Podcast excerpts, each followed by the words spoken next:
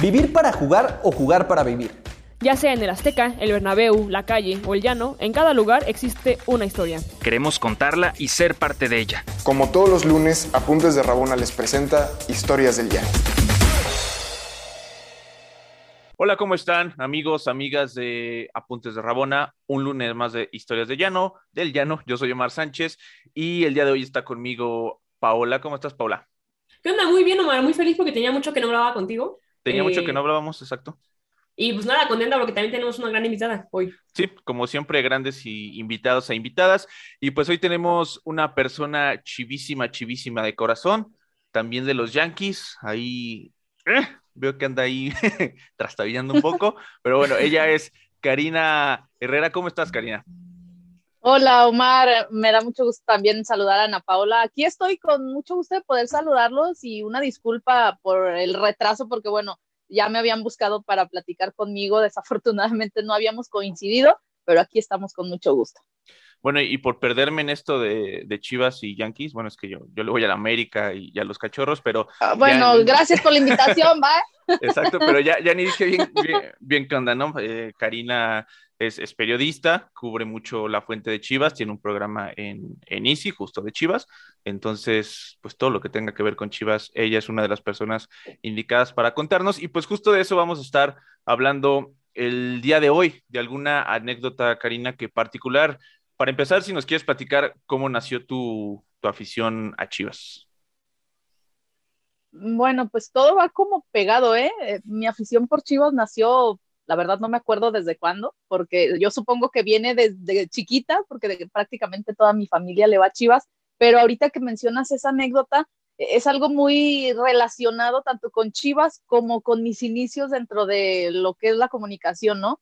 Porque fue en el 2004 y por ahí anda una fotografía, allá está arriba, de Ramón Ramírez. Ha sido mi ídolo, el máximo ídolo que he tenido en el Guadalajara y bueno, hay otros también, pero a mí me marcó mucho Ramón Ramírez porque justo en el 2004, cuando a mí me invitan a colaborar en una estación de radio aquí en Guadalajara, a mí me dijeron, ¿sabes qué? Necesitamos que nos traigas un demo con alguna entrevista, con alguna nota, con algo.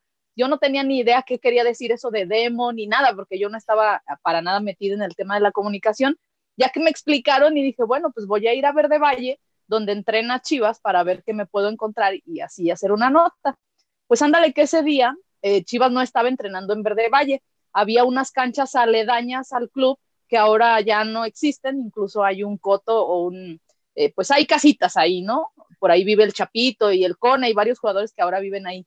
Y resulta que en eso yo estaba ahí viendo y dije, ¿y a quién voy a entrevistar? Ni siquiera soy reportera y no me van a querer dar entrevistas ándale que en eso veo venir a Ramón Ramírez hacia mí. Y dije, chin Marín, lo peor que puede pasar es que me diga que no y ni hablar. Pues me le acerqué, le pedí una entrevista, le expliqué la situación y muy amablemente accedió a, a darme esa entrevista. Y después, 10 años después, obviamente me tomé una foto del recuerdo ese día, ¿no? 2004. Y en el 2014 me lo encuentro en un, en un evento de Copa Chivas. Y resulta que voy al hotel de concentración donde estaba él le hago una entrevista y le enseño esa foto. Le digo, mira, hace 10 años me tomé esta foto contigo y gracias a la entrevista que te hice a ti y a Jorge Vergara me contrataron en una estación de radio. Y a partir de ahí ya estoy por cumplir 18 años en esto. Imagínate lo que ha marcado mi vida Ramón Ramírez. No, no manches, wow. O sea, y, y, al, y al final fue eso, eh, justo eh, hace 18 años. Sin embargo, no estás solo en la estación de radio, sino ahorita, hoy por hoy, según yo, estás, o sea, justo, de hecho, acabo de ver tu entrevista con el Piojo, ¿no? Eh, tú eres la encargada, o sea, realmente, y estás y, ahí dentro de lo que pasa en el día a día con Chivas, ¿no? Quizá que nos puedas contar ahí, o sea, ya quizá, pues, Ramón Ramírez, ¿hay alguno que se, que se le acerque? ¿Hay alguna historia con, con alguno que digas, este, cómo llegó, eh, estuvo súper padre, no sé, ¿qué más nos puedas platicar? Pues, de hecho, eh, tengo muchas historias con varios porque obviamente eh, yo tengo, insisto, ya voy a cumplir 18 años cubriendo fútbol, porque también cubrí fútbol femenil. Ahorita, fíjate lo que son las cosas, ya no hago radio y extraño mucho esto. Yo ahorita estoy prácticamente solo haciendo tele. Estoy okay. para tu DN eh, trabajando ya desde hace varios años, incluso fue en el 2010 cuando hice mi primera transmisión para tele y ahora estoy prácticamente haciendo tele, ya no hago radio, algo que extraño mucho porque duré muchísimos años haciendo radio. Y he conocido a muchos jugadores, he conocido sus historias, por ejemplo, te puedo contar la de Miguel Ponce, eh, conocí a toda su familia, hicimos una relación tan bonita también su familia y yo, que a veces ya ni pelo al pocho por platicar, por convivir con su familia.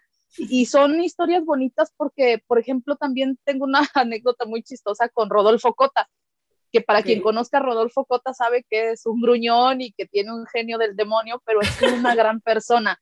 Y, la verdad yo tengo mucho afecto por él y por su esposa, porque pasó una situación muy particular hace algunos años cuando él llega a Guadalajara. Eh, pues nos hicimos como amigos, si se puede llamar de esta manera, y en esos años que él estuvo en Guadalajara, eh, la mamá de mi mamá, mi abuelita materna, se puso muy mala, estuvo alrededor de un mes pues en el hospital y estuve yo yendo a cuidarla. Rodo se enteró y él seguido me llamaba y me preguntaba cómo va tu abuelita y cosas así, ¿no? Cosas que la verdad cuando estás en un medio como este es muy raro que un futbolista, un directivo, alguien se preocupe por situaciones personales. Y total que resulta que el día que nace su hijo Ian, ese día muere mi abuelita. Entonces, cuando él me llama para decirme, ah, mira, ya nació mi hijo, incluso me enseñó una foto de su hijo recién nacido, y yo le dije, ay, ¿qué crees? Acaba de fallecer mi abuelita y como que fue una situación, no sé, un tanto complicada, pero también para mí eh, significa mucho por, por la amistad, ¿no? Y por esa relación que hay con él, con su esposa. Incluso me invitaron en alguna ocasión al cumpleaños de Ian y no sé, muchas anécdotas que me han pasado gracias al fútbol y que de repente la gente quizá no lo toma tan bien ese tema de, de la relación que pueda surgir de amistad con los jugadores, con directivos, pero hay situaciones que simplemente se dan, ¿no? No sé, ustedes también seguramente lo han vivido. Sí, claro, es parte de lo que de lo que te iba a preguntar. A mí me pasa que la oportunidad de, estar en, este medio, pues me ha acercado a jugadores que yo veía de chico, o ahorita ver el nacimiento de la Liga Femenil, por ejemplo, que fui al partido cubriendo el de, el de Paola el otro día, no me acerqué a saludarla porque estaba muy enojada, pero, pero ahí, tuviste miedo? Lo, hubieras hecho, lo hubieras hecho. Exacto, decir, bueno... Eh, Para que eh, le bajaras un poquito el enojo. Exacto, yo, yo conozco a la jugadora, ¿no? Pero justo el para dimensionar un poco más tu perspectiva, dices que Ramón Ramírez era tu ídolo. ¿Cómo inició tu afición con tu papá, con tu mamá, tu familia? ¿Ya era Chivas de corazón desde muy niña o se fue generando? Es decir, ya nos contaste cómo te acercaste a los medios, pero cómo nació tu amor por el fútbol y específico también por Ramón Ramírez. Pues es que yo creo que surgió también por mi papá, ¿no? Mi papá es muy chiva, es muy futbolero y, yo creo que también fue por él, porque de repente, por ejemplo, aquí en mi casa, su casa, el único que veía fútbol, además de mí, era mi papá, pero de repente mi mamá ya se empezó a involucrar y cuando yo empiezo a trabajar en los medios de comunicación, mi mamá no se perdía los partidos de Chivas, ya de repente se, se juntan en la sala y ellos hablan de fútbol, cosa rarísima porque mi mamá ni idea tenía del fútbol. Y yo creo que también fue desde niña, eh, pero hay algo muy chistoso. La primera vez que yo fui al estadio, fue al Estadio Jalisco, no fui con mi papá, fue con un amigo que me llevó a un clásico tapatío. Entonces, con mi papá, la primera vez que fui al estadio fue en un partido, si no me equivoco, de leyendas. O sea, ni siquiera fue un partido de chivas, chivas como tal, sino de leyendas. Fuimos al Jalisco, mi papá, mi mamá y yo, y después yo los llevé al estadio de Chivas al nuevo, bueno, ya no tan nuevo, eh, pero fue algo muy chistoso porque pues normalmente a los hijos pues los papás los llevan o así, y en mi caso no a mí me llevó un amigo que aprecio mucho y fue a un clásico tapatío, imagínate nada más. Pero ya mi papá prefiere a veces quedarse en casa a ver los partidos porque no le gusta mucho andar entre la gente y él disfruta mucho los juegos por televisión. ¿Y, qué, te dice tu papá de, que ahora, bueno, no ahora yo, ya tiene bastante tiempo, pero de, de que estés ahora dedicada a esto, tan cerca del fútbol? ¿Qué te comenta? Pues ellos muy contentos, tanto mi mamá como mi papá, pero no se meten mucho en, mi trabajo, o sea, en el sentido de que ellos respetan muchísimo. Eh, lo que sí les costaba un poquito era el de repente no tenerme en, no sé, eventos familiares porque viajaba mucho cuando eh, de repente antes de la pandemia yo iba con Chivas a todos lados, eh, incluso el último viaje internacional que me tocó fue muy largo. Estuve alrededor de 12 días fuera de, de Guadalajara porque me tocó ir al Mundial de Clubes, imagínate, al otro lado del mundo. Y obviamente pues mis papás se preocupaban porque andaba yo muy lejos y cosas así, pero siempre me dice mi papá, dice, qué chistoso ahora escucharte o verte en la televisión, dice, cuando a ti ni siquiera por aquí te pasaba a dedicarte a eso. Y tiene toda la razón, porque yo nunca, nunca, nunca busqué ni nunca pensé que me iba a dedicar a lo que me dedico hoy, pero fue como el destino que ya me tenía preparado esto, ¿no? Sí, claro. Oye, a mí eh, me interesó mucho justo lo que comentabas eh, sobre Rodolfo, Cota, ¿no? Y, lo que pasó. Y quizá mi pregunta iría un poco por ahí, o sea, ¿cuál crees que es el reto más grande en tu profesión para establecer una relación con los jugadores que, o sea, porque justo al final, por la chamba es algo que inherentemente tienen que hacer, pero sí, como bien dices, como que es muy mal visto por muchas cosas, este, quizá como taras sociales y demás que quizá hoy ya no son, pero, o sea, ¿cuál es creo que el principal reto en ese sentido, no? Y quizá hoy, ¿qué podrías decir sobre cómo tendría que cambiar nuestra percepción al respecto? Porque sí creo que hay cosas que están ahí como tabú que, que luego no este, consideramos y que al final es parte de la chamba, o sea, y no porque este, se haga mal ni lo que sea, pero porque justo no hay nada inherentemente malo, ¿no? Ahí.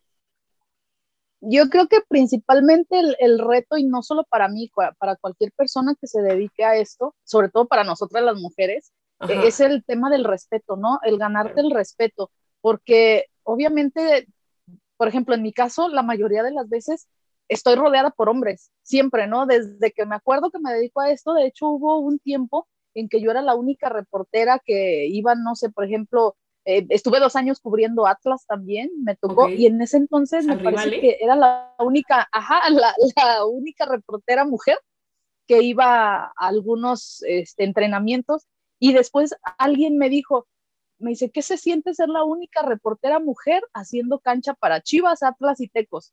Y yo, ah, caray, pero no soy la única, porque había otras reporteras, pero hubo un momento en que yo era la única mujer haciendo los partidos para los tres equipos de aquí de Jalisco, que bueno, ahora Tecos ya no está en primera división, pero también me tocó hacer juegos en cancha.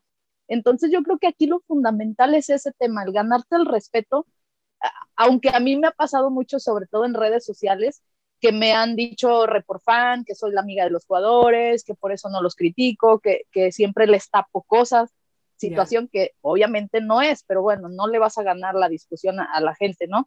Pero no, yo y, creo que en ese y, tema y, es, es, Y a la discusión anónima, ¿no? Que también, pues, quién sabe quién sabe. Correcto, sí, que te metes a ver la foto y eso, un huevito, un perrito, o, o ni siquiera la foto de la persona que te está criticando sin siquiera conocerte, ¿no? Claro. Pero yo creo que es eso, el respeto. Y, y, yo soy mucho de acercarme, por ejemplo, cuando llega un jugador nuevo, porque es mi chamba, o sea, acercarme como a, a entablar esa relación prensa-jugador, pero dentro de eso se va dando, que, que, de repente si le caí bien, en este caso a Rodolfo Cota, que es muy especialito, mi querido Rodo, pues obviamente si, si ellos también te dan entrada a su vida personal, tú no es que te quieras meter de más, es simplemente que claro. tratas de convivir, de llevártela bien, pero hay eh, momentos en que se da una buena relación, como te digo que, como les digo que hay tanto con Rodo como con su esposa Fanny, o en el tema del Pocho Ponce, que me llevo muy bien con toda su familia.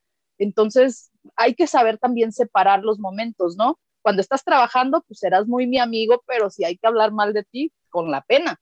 Pero cuando estás fuera de, no veo que tenga de malo convivir con los demás, ¿no? Claro. Oye, y, y tiene que ver un poco con lo que dice, te preguntaba Pau, si yo recuerdo que hace más o menos 20 años era era un tabú muy grande como a quién le iban las personas que estaban en, en los medios que hablaban de deportes, a quién le iban los panelistas, uh -huh. los reporteros, y si por ahí se sabía por algo a quién le iban, pues se, se hacía como mucho rollo al respecto, se decía mucho esto de, de, que tienes que ser profesional y eso. Y en los últimos 15 años más o menos, lo que ha ido abarcando tu carrera, esto ha cambiado muchísimo. Y tú con una identidad tan grande de, de Chivas, esto creo que en tu caso específico es, es algo que, que te ha funcionado, pero si realmente tú lo viviste así o al, al, principio el proceso, que todavía era como más, más tabú este tema, te costó trabajo como mostrar tu identidad tan chiva en, en los medios e ir creciendo. ¿Tú cómo viviste ese cambiecillo? Fíjate que más bien me ha costado mucho el lidiar con el tema, por ejemplo, a, a quien vaya a ver esta entrevista, seguramente pues, al ver todo esto, van a seguir diciendo que, que soy report fan y que siempre a favor de Chivas y, todo esto, ¿no? Y he tenido que lidiar mucho con esa parte, sobre todo, como les decía, en las redes sociales, que de repente hay gente que, que, dice, es que tú siempre hablas bien de Chivas porque le vas a Chivas, o siempre defiendes más a Chivas porque eres rojiblanca, y me ha costado mucho trabajo de repente el, el hacerle entender a la gente que no porque yo le vaya a Chivas quiere decir que toda la vida voy a estar defendiendo a Chivas o que toda la vida voy a estar eh, criticando al Atlas o al América, no.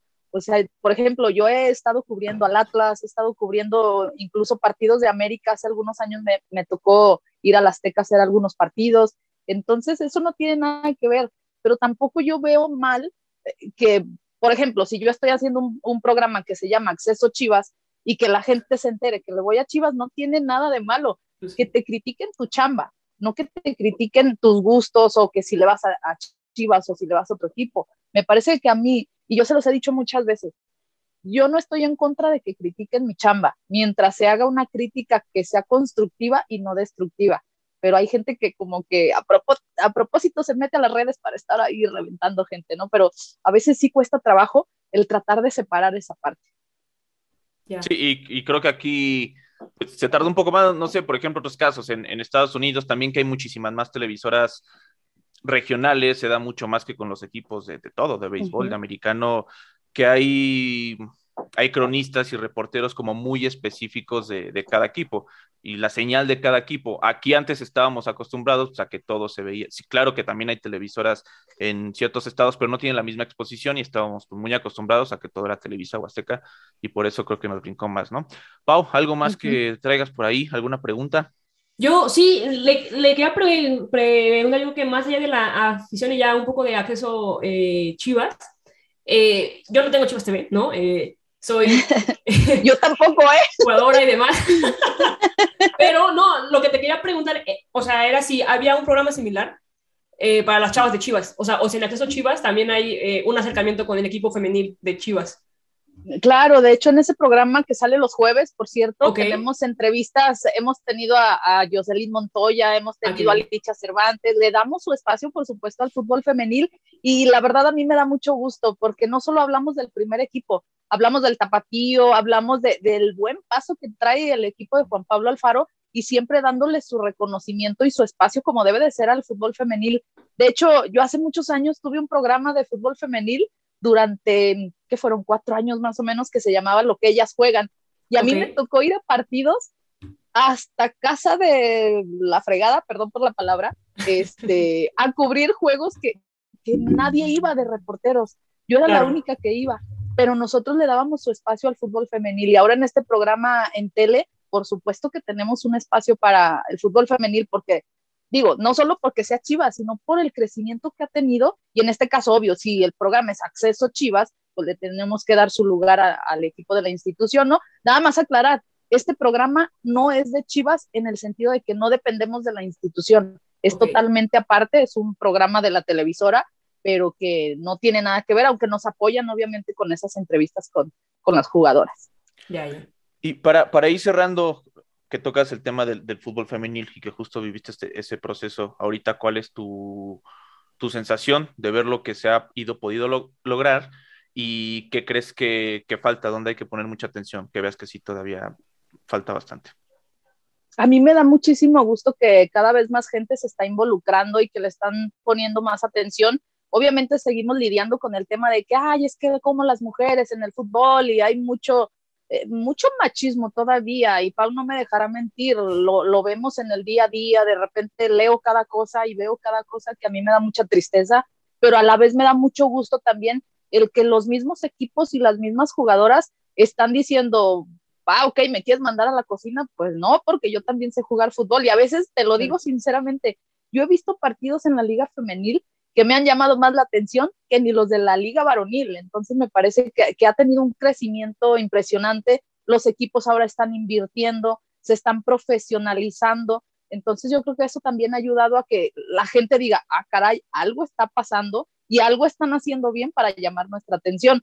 Aunque falta mucho trabajo por hacer todavía. Me parece que nosotros también, como medios de comunicación, falta darle un poco de mayor cobertura, no solamente decir, ay, sí, ganó Cruz Azul, ay, ganó Chivas, bye.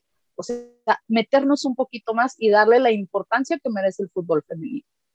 Y por último, con, lo que empezamos de Ramón Ramírez, me, me, quedé con la duda. Cuando, cuando se dio el traspaso a América, ¿ya eras súper fan de Chivas y de él o ahí todavía no? Lloré, no le digan a Ah, sí. nadie, pero yo lloré y se lo dije a él. Ok. Le dije, ¿cómo te pudiste ir? Me hiciste llorar. Dice, yo también lloré cuando me fui a la América. Pues sí, todos lloramos, al menos lo que, los que somos realmente rojiblancos, no se nos, se nos olvida hasta tos medio, mira. La verdad sí fue una situación bien complicada. ¿eh? Sí, sí, sí, me acuerdo, fue muy raro. También para el América, para todo el fútbol mexicano fue una cosa bien rara. Pero bueno, pues ya nos vamos, Pau. No, pues súper bien, digo, es, eh, espero que, al, que a la gente le guste este programa, digo, para la gente chiva que está por ahí, que es muchísima, ¿no? Eh, dentro de nuestros escuchas y, y pues nada, eh, agradecerte, Karina, por, por el programa y espero que nos podamos ver pronto. Ya en Claro. presencial, fuera del cobicho, ¿no? Este, Ay, por favor. sí, Ana Pau, muchas gracias. Un gusto haber estado contigo, Omar. Gracias por la invitación. Y cuando gusten, yo aquí estoy para platicar con ustedes. Pues ahí está, muchas gracias, Pau, muchas gracias, Karina, que ahí te podemos seguir en Twitter, es donde andas más, ¿no? Me imagino. Ahí andamos eh, echando mentiras. No, no es cierto. Sí, sobre todo temas informativos. Ahí estamos peleándonos con la gente de repente. Ahí está Karina, peleándose y, y- y vendiendo humo, y peleándose como Pau. Bueno, Pau, Pues ya no te pelees, por favor. no, Prométeme que ya no te vas a pelear. No, pero real- re- real- realmente siento que, que, que ya es mucho más de lo que hacen de lo que realmente hago. ¿Sí me explico? O sea, al final. entendí. Gracias. no choqué, me chocaron, dice Pau. Bueno, pues ahí Exacto. está. Muchas gracias a Pau, muchas gracias a Karina y muchas gracias a todos ustedes, amigos, amigas de Apuntes de Rabona y de Historias del Llano. Yo soy Omar Sánchez. Esto es Historias del Llano. Nos vemos la próxima semana. Adiós. ¿Quieres más historias? Síguenos en todas nuestras redes sociales como Apuntes de Rabona para ver el mundo desde el futuro.